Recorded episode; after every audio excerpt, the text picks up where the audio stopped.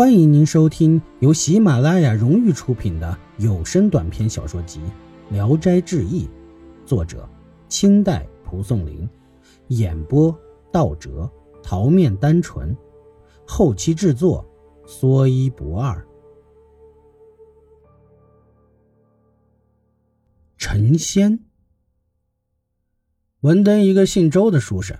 与一个姓陈的书生小时候在一个书桌上读书写字，成为了知己好友。陈生家中贫穷，一年到头都靠周生接济。周生比陈生大，所以陈生管周生的妻子叫嫂嫂，逢年过节都去拜访，像一家人一样。后来，周生的妻子因生孩子，产后得疾病死了。周深接着又娶了个后妻王氏。陈深因为新嫂嫂比自己年纪小，所以从没要求周深让自己见见她。一天，王氏的弟弟来看望姐姐，周深便在卧室里设宴招待。正好陈深来了，仆人来通报，周深坐在宴席上，命人快请他进来。陈深不进，告辞要走。周深便将酒席移到外间，将陈深追了回来。刚刚坐下，就有人来禀告，一个庄园里的仆人被县太爷重打了，原因是黄吏部家有个放牛的，放牛时踩了周家的田，两家仆人发生争吵，谩骂。黄家放牛的回去告诉了主人，周家仆人就被捉去送官，所以挨了重打。周深听说，很是气愤地骂道：“黄某这个放逐奴，怎敢这样？他前辈是我家祖上的奴才，刚得志就目中无人了。”周深气满胸膛，愤愤地起来要去找黄家。陈深按住他，制止说：“强横凶暴的天下，本来就没有青红皂白，况且今日的官府一半是不打旗子的强盗呢。”周深不听。陈深再三劝说，以至于掉了眼泪，周深才勉强忍下。但是，周深的怒气始终不能消除，一夜翻来覆去没有睡着，对家人说：“皇家欺负我们，是我们仇家。这先不说，县官是朝廷的命官，并不是有势力人家的官，就是互有争端，也因传两家对峙。”何至于像哈巴狗一样跟着叫？我也去告他家的仆人，看县官怎么处置他们。家人们也鼓动他，于是他就写了呈子送到县衙。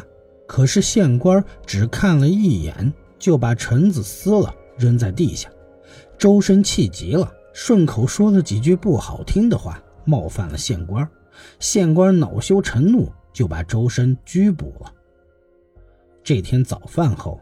陈深又去找周深，才知道周深去县城告状去了。他急忙追去想劝止，不料周深已经在监狱里了，急得他直跺脚，无计可施。这时，官府正抓了三个海盗，县官与黄吏部用钱买通了海盗，让他们捏造周深是同党，然后根据假证词革去了周深的功名，更加残酷地拷打他。陈生来看他，两人抱头痛哭。他二人偷着商量，还得上告。周深说：“我身在监牢，像鸟在笼子里，家里虽有一个弟弟，也只能给我送点饭来，谁能替我上告呢？”陈生表示愿一人承担，说：“这是我应尽的责任。朋友有难而不能急救，还算什么朋友？”说罢就走。周深的弟弟打算送路费给他时，他已经走远了。陈深到了京城，上告无门，正急得不得了的时候，听人传说皇帝要出城打猎，陈深就暗藏在墓室中。待了不多时，皇帝的大队人马果然从这里经过。陈深趴在地上大声喊冤，皇帝问明了原因，准了他的状，叫他等着。并把他的状子批到部院，命部院复审上奏。此时，距周深入狱已经十个多月了。周深已受刑不过，屈打成招，定了罪名。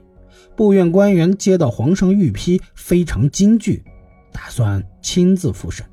皇家知道后也很害怕，就计划暗中谋害周深。首先买通看监的狱卒，不给周深饭吃。周深的弟弟来送饭，也不让他们见面。陈深又到部院喊冤，部院才提审。这时周深已饿得站不起来了。部院官员见了大怒，喝令将狱卒打死。黄吏部更害怕，就拿了几千两银子托人为他说情。部院官员这才打了个马虎眼，免了黄吏部的罪。县官因为枉法被判流放。周深被放归，越发对陈深感激不尽。陈深经过这场官司也厌世了，因此就与周深商量一起隐居。然而周深因为有年轻的妻子，不忍离去，一直以言笑推脱。陈深见周深态度不明，虽然也没再说什么，但自己决心已定，准备出走。两人分别以后。陈深一连几天都没有再来找周深，周深就派人到陈深家去打听，而陈家还认为人在周家呢，两个地方都找不到陈深，这才知道陈深不见了。周深心里明白，急忙派人到处找，所有远近四观沟谷都找遍了，还是不见陈深的踪影。周深只好经常送钱送粮给陈的儿子。帮助陈家过日子，又过了八九年的功夫，陈生忽然自己回来了。他头戴皇冠，身穿大氅，一副仙风道骨的样子。周深见了，亲热的不得了，一把拉住陈深的胳膊说：“你到哪里去了？让我们到处找。”陈深笑着说：“孤云野鹤，哪有一定的地方？分别后，幸亏还康健就好。”周深赶快命家人摆酒席招待，略说几句客套话以后，周深就催着陈深换下道服来。陈深只笑不说话。周深说：“嘿，你真傻，为什么不要老婆孩子，把他们像旧鞋一样扔掉呢？”陈深笑着回答说：“不对，是别人抛弃了我，哪里是我抛弃别人呢？”周深又问陈深住在哪里。陈深说：“在崂山清宫。”两人当夜就抵足睡了。正睡间，周深梦见陈深光着身子压在自己胸上，压得喘不过气来。他惊讶地问：“这是为什么？”陈深也不回答，忽然就醒了，喊陈深不答应，坐起来找陈深，却不知哪里去了。定了定神，才发现自己是在陈深睡的地方。他惊骇的自言自语：“哎呀，昨晚没有喝醉，为什么糊涂到这个地步？”于是叫家人拿灯来照，家人只见陈深坐在那里，周深不见了。周深本来胡子很多，此时他用手一捋，稀稀拉拉的没有几根了。拿镜子一照，周深大惊失色地说：“陈深在这里，我哪里去了呢？”接着一想，才恍然大悟，原来这是陈深用幻术招他去隐居。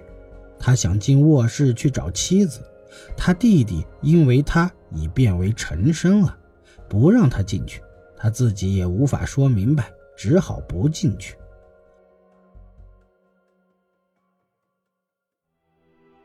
本集演播到此结束，谢谢您的收听，喜欢请点赞评论。订阅一下，谢谢支持。